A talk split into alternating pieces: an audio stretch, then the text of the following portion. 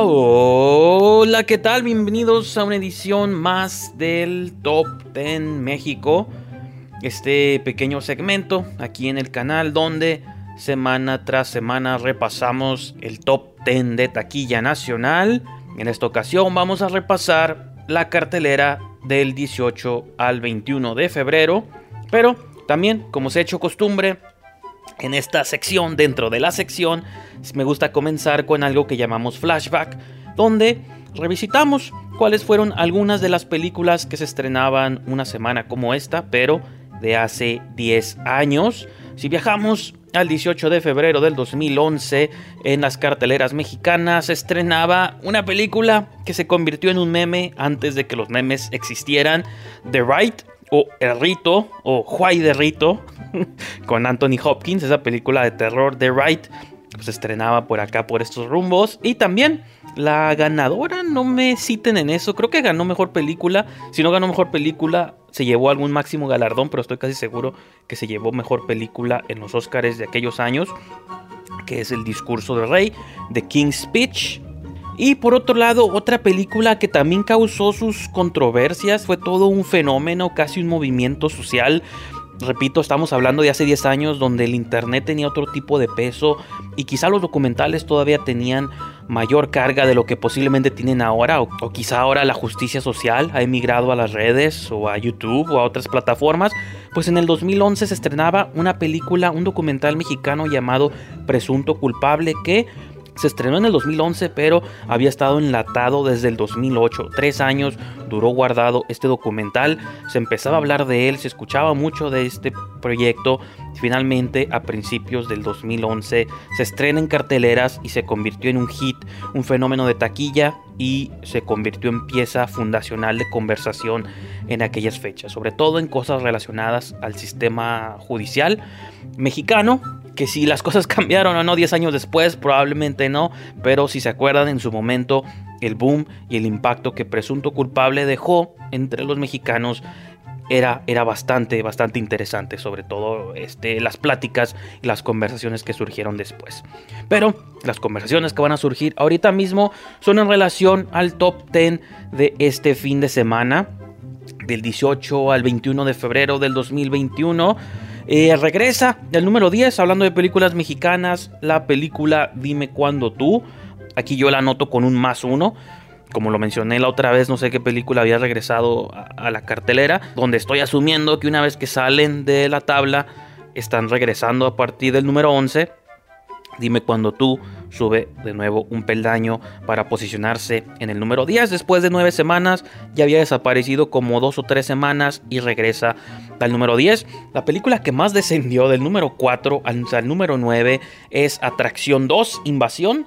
Esta película rusa de ciencia ficción espacial, pues ya, ya casi va de salida, descendió bastante y entre más películas nuevas empiecen a entrar a la cartelera, me parece que todas estas movies al fondo de la tabla poco a poco van a ir desapareciendo.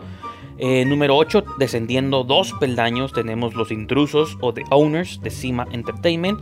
También desciende dos, del 6 al número 8, después de 5 semanas. La película más longeva en la tabla, Greenland, se sostuvo en la misma posición respecto a la semana pasada, en 7, sigue en séptimo lugar, después de 14 semanas. Este, muchas personas ya la pueden ver en Amazon Prime o en Prime Video, entonces probablemente también desaparezca, pero se va a llevar siempre el honor de haber durado 14 semanas. En número 6, la película de terror rusa The Widow de Corazón Films desciende un peldaño del 5 al 6 después de un mes en cartelera. Probablemente ahí todavía se sostenga un par de semanas más antes de que desaparezca. Igualmente, la que desciende dos peldaños del 3 al 5 es la película china, el thriller chino de Captain de Star Distribución también descendió dos peldaños, repito, del 3 al 5 después de dos semanas. Dos películas que se habían sostenido en los primeros dos lugares estaban compitiendo por el 1 y el 2, pues ahora van a estar compitiendo yo creo por el 3 y el 4.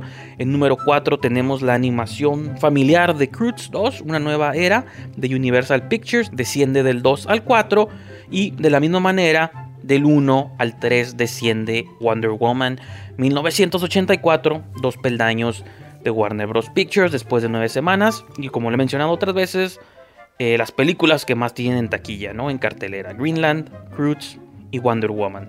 Y ahorita que regresó, dime cuándo tú, supongo que también cuenta. Están empatadas, ¿no? Con nueve semanas cada una. Y ahora sí, finalmente vamos a las dos nuevas entradas en el top 10. Estas fueron dos movies que se estrenaron. Este fue su fin de semana de estreno y es su posición debut. Tenemos en segundo lugar Monster Hunter de Paul W.S. Anderson de Sony Pictures.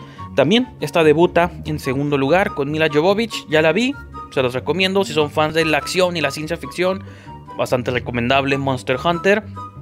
Debuta en segundo lugar porque obviamente como sabemos, aquí el cine familiar siempre tiene una ventaja. En primer lugar, debuta Tom and Jerry, esta nueva adaptación. No sé si sea la primera adaptación en largometraje de Tom and Jerry. Si alguien allá afuera tiene esa información o son fanáticos, confírmenme en los comentarios. Pero me parece que es la primera adaptación fílmica de Tom and Jerry. Creo que nunca se había hecho una película con estos personajes. Tal vez estoy mintiendo y si estoy mintiendo, siéntanse libres de corregirme en los comentarios. No pasa nada, pero Tom and Jerry de Warner Bros. Pictures, curioso que Wonder Woman desaparece del primer lugar, pero es reemplazada por otra movie de Warner Brothers. Tom and Jerry probablemente se va a mantener ahí en primer lugar muchas semanas más. Y pues eso es todo esta semana. Espero que hayan disfrutado este pequeño recuento del top 10 de taquilla nacional.